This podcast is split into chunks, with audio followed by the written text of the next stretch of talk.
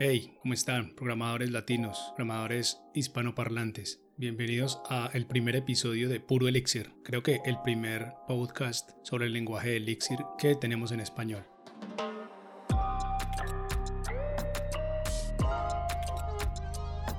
Yo soy Luis Hurtado, soy el CEO de Commit, una compañía latinoamericana que apuesta por el desarrollo de talento. Estamos en Colombia, pero eh, atendemos clientes de todo el mundo. Entonces, ¿de qué tratará Puro Elixir? Puro Elixir va a ser un show semanal y vamos a ahondar, vamos a explorar algunos de los artículos que presentan en Elixir Radar, que es una publicación semanal que les recomiendo que se suscriban. Si lo quieren ver de alguna forma, es la versión podcast de ese newsletter. Así que bienvenidos. El episodio de hoy va a ser sobre el Elixir Radar número 251 que salió publicado el 12 de agosto del 2020. Para hacer un poco divertido el podcast, entonces empecemos hablando de los artículos, pero voy a tratar de hacer la traducción al español lo mejor posible del título del artículo y luego les explico un poco de qué trata. Entonces el primer artículo que les quiero hablar es escrito por un programador llamado Greg Vogue. El título del artículo es The Beam Has Spoiled Me, que sería algo así como La Beam me mimó. Y básicamente en el artículo Greg explica por qué Elixir, como nos ha pasado a varios programadores ya, eh, volvió a encender su interés intelectual en el desarrollo de software. Así lo escribe literal en el artículo. Entonces les recomiendo que vayan y lo miren. Eh, es un artículo corto, pero interesante. El segundo artículo es Ecto Absurd for Different Primary Keys in Elixir. Sería así como el comando Absurd en Ecto para diferentes llaves primarias en Elixir. Es un artículo escrito por Vinicius Negrisolo. Él es un desarrollador de software brasileño. Trabaja en HashRocket, una compañía pues muy conocida en nuestro medio de desarrollo de software. En el artículo, Vinicius nos explica tres escenarios en los que el comando absurd puede ser confuso para nosotros los programadores y en consecuencia puede generar bugs en nuestras aplicaciones. Entonces el blog lo encuentran en la página web de HashRocket. Entonces aquí les dejo el enlace también para que lo consulte. El siguiente artículo es cómo reproducir audio en una Raspberry Pi usando NERVS. Es un artículo escrito por Hassan Shakely, un estadounidense. Es un ingeniero de software en Widmaps, que es un proveedor de infraestructura de software y tecnología para la industria del cannabis. El artículo está en Medium y pues es un artículo corto, interesante, un poquito de hack de hardware. Eh, lo pueden ver. El siguiente artículo particularmente es muy interesante y es cómo Brex construyó el API de accounting o de contabilidad. Lo escribió Julia Hu o Julia Wu, que es una ingeniera de software en Brex.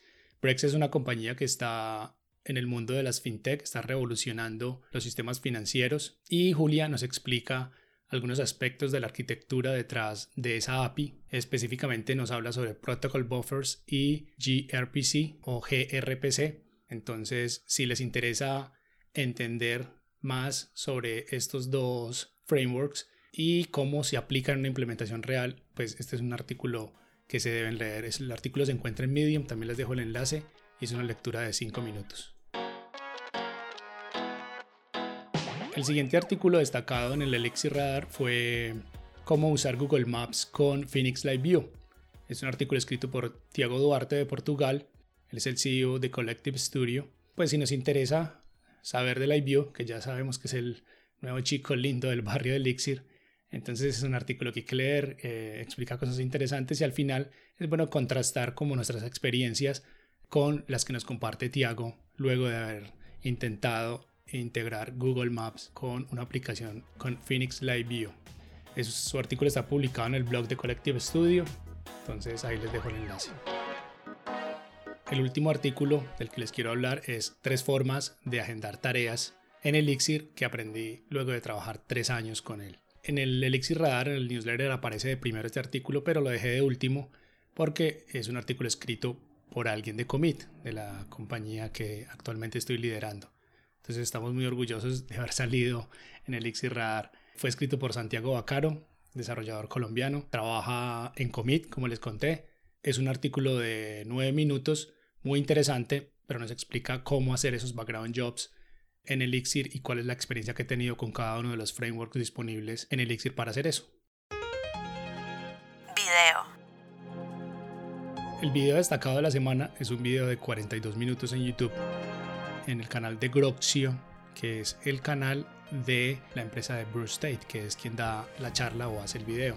Explica muchos detalles de LiveView, él es un amante de LiveView y pues Bruce tiene una forma muy interesante, muy dinámica de, dar sus charlas, entonces no es un video para nada aburrido.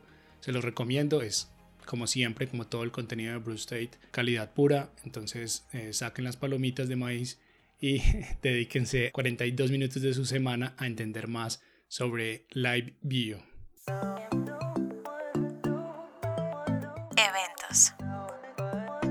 En los eventos de la semana, pues vamos a destacar el Elixir Conf, que es el 3 y 4 de septiembre, que este año va a ser de manera virtual. Este año van a, se van a ofrecer tres clases de capacitación. Ahí están los precios, son precios como más o menos de 400 dólares. No voy a decir nada al respecto. Entonces entren al sitio de Elixir Conf para obtener más información. Otros eventos que vienen, el Elixir Brasil, que va a ser en Sao Paulo el 28 y 29 de noviembre de este año. También el CodeBeam V, que me imagino que es por virtual, que va a ser el 10 y 11 de septiembre. Y la competencia en línea SpawnFest, que se va a llevar a cabo los días 12 y 13 de septiembre. Este podcast Puro Elixir es construido a partir del newsletter Elixir Radar creado por Hugo Barahona. Hugo autoriza el uso de su newsletter para crear este contenido.